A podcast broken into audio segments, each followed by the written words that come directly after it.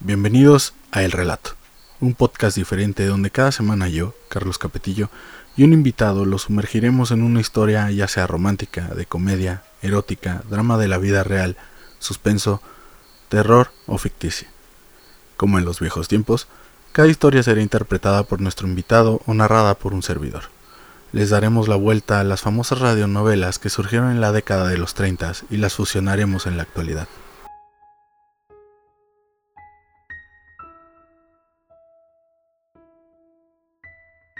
La muchacha abrió los ojos y se sintió apabullada por su propio desconcierto. No recordaba nada. Su falda era marrón y la blusa era crema. Su reloj marcaba las ocho y cuarto. Sintió que su lengua estaba pastosa y que las sienes le palpitaban. Estaba sentada en el banco de una plaza con árboles. Desde su banco veía comercios. A su pie izquierdo vio un trozo de espejo en forma de triángulo. Lo recogió. Se enfrentó a aquel rostro que era el suyo. Fue como si lo viera por primera vez. Trató de calcular su edad. De 16 o 17 años. No podía situarse a sí misma en un lugar y en un tiempo. Volvió a pensar, esta vez en voz alta. Sí, debo tener 16 o 17. No recordaba nada. Experimentaba una sensación de alivio, de serenidad. Sobre su cabeza el verde de los árboles tenía dos tonos y el cielo casi no se veía. Un mundo de gente pasaba junto al banco sin prestarle atención. Solo algún muchacho la miraba. ¿Me habrá reconocido? Ella estaba dispuesta a dialogar, incluso lo deseaba, pero aquellos volubles contempladores siempre terminaban por vencer su vacilación y seguían su camino. Entonces alguien se separó de la corriente. Era un hombre cincuentón, bien vestido, peinado impecablemente, con alfiler de corbata y portafolio negro. Se sentía tan feliz en su confortable olvido, pero el hombre simplemente vino y preguntó. ¿Le sucede algo, señorita? Ella lo contempló largamente. La cara del tipo le inspiró confianza. En realidad, todo le inspiraba confianza. Um, hace rato abrí los ojos en esta plaza y no recuerdo nada. Nada de lo de antes. Se dio cuenta de su propia sonrisa cuando vio que el hombre también sonreía. Él le extendió la mano. Mi nombre es Félix Roldán. Mm, yo no sé mi nombre. No importa. Usted no puede quedarse aquí. Venga conmigo. ¿Quiere? El hombre llamado Roldán la tomó suavemente del codo y le propuso un rumbo. Es cerca.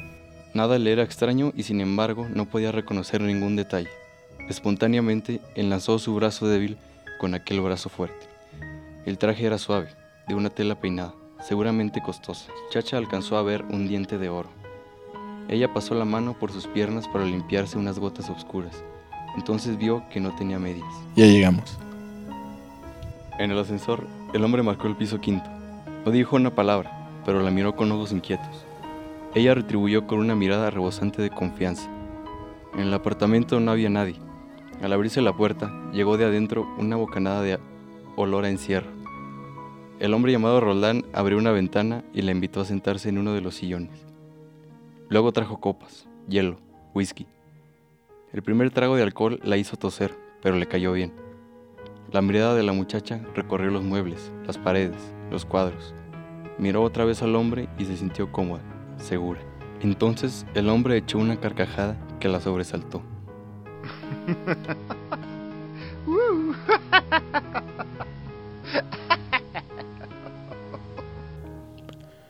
Ahora dime, niña, ahora que estamos solos y tranquilos, ¿eh? ¿Vas a decirme tu nombre? Mm, Ya le dije, he tratado de recordarlo, pero me gustaría inventar uno. Le pareció que el hombre estaba cambiando vertiginosamente, como si cada vez estuviera menos elegante y más ramplón. Una inesperada antipatía. Mis amnesia, ¿verdad? Ay, ¿y eso qué significa? No entiendo, me está asustando, señor. Mis amnesia. Eres muy original. Eres esa nueva moda, ¿no? La mano del hombre se aproximó. Velluda, ansiosa, casi cuadrada, inmovilizada por el terror. Ella advirtió que no podía hacer nada. La mano llegó al escote y trató de introducirse. La mano tiró hacia abajo y saltaron tres de los botones. Uno de ellos rodó largamente hasta que se estrelló contra la mesa. La muchacha aprovechó esa breve espera involuntaria para incorporarse de un salto, con el vaso todavía en la mano. El hombre se le fue encima. Niña, niña, niña. Se dio cuenta de que el horrible aliento del tipo se detenía primero en su pescuezo, después en sus labios. Aquellas manos poderosas, repugnantes, trataban de aflojarle la ropa. Sintió que se asfixiaba, que ya no daba más.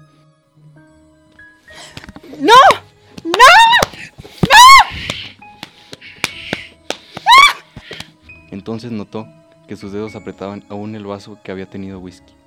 Se incorporó a medias y pegó con el vaso en el rostro del Roldán. Este se fue hacia atrás, se balanceó un poco y finalmente resbaló junto al sofá verde. La muchacha asumió íntegramente su pánico.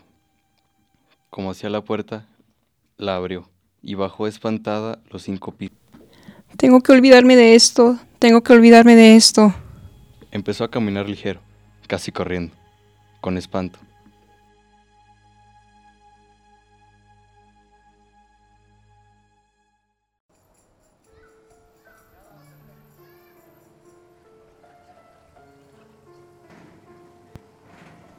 Reconoció la plaza y recordó el banco en que había estado sentado. Ahora estaba vacío, así que se sentó. Solo tenía una idea obsesiva. Tengo que olvidarme, Dios mío, haz que me olvide también de esta vergüenza. Echó la cabeza hacia atrás y tuvo la sensación de que se desmayaba. Cuando la muchacha abrió los ojos, se sintió apabullada por su desconcierto. No recordaba nada. Vio que su falda era marrón y su blusa, en cuyo escote faltaban tres botones, era de color crema. Su reloj marcaba las 7 y 25. Estaba sentada en el banco de una plaza con árboles. Desde el banco veía comercios. No recordaba nada. Sin embargo, experimentaba una sensación de alivio, de serenidad. La gente pasaba junto al banco, con niños, con portafolios, con paraguas. Entonces alguien se separó de aquel desfile interminable.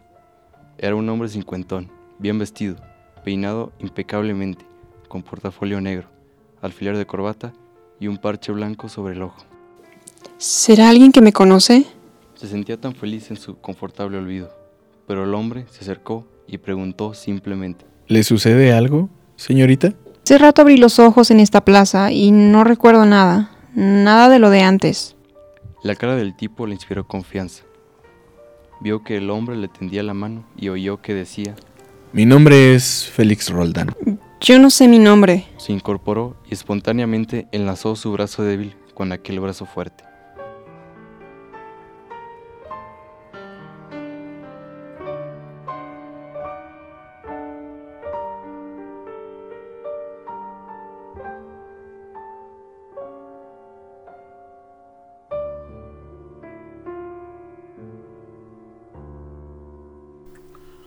¿Y qué tal? ¿Y qué tal, gente bonita? Espero que les haya gustado este primer episodio de El Relato. Este, pues la verdad es un proyecto que ya tenía pensándose bastante tiempo, pero hasta ahorita se pudo realizar. Y pues muchas gracias a todas las personas que me han apoyado siempre en mis locuras. Y por ahí un saludito a Vane Bravo. Vane, saludos flaca.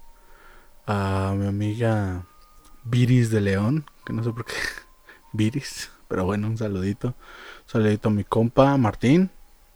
Ojalá que lo hayas escuchado y a todas las personas que lo escucharon.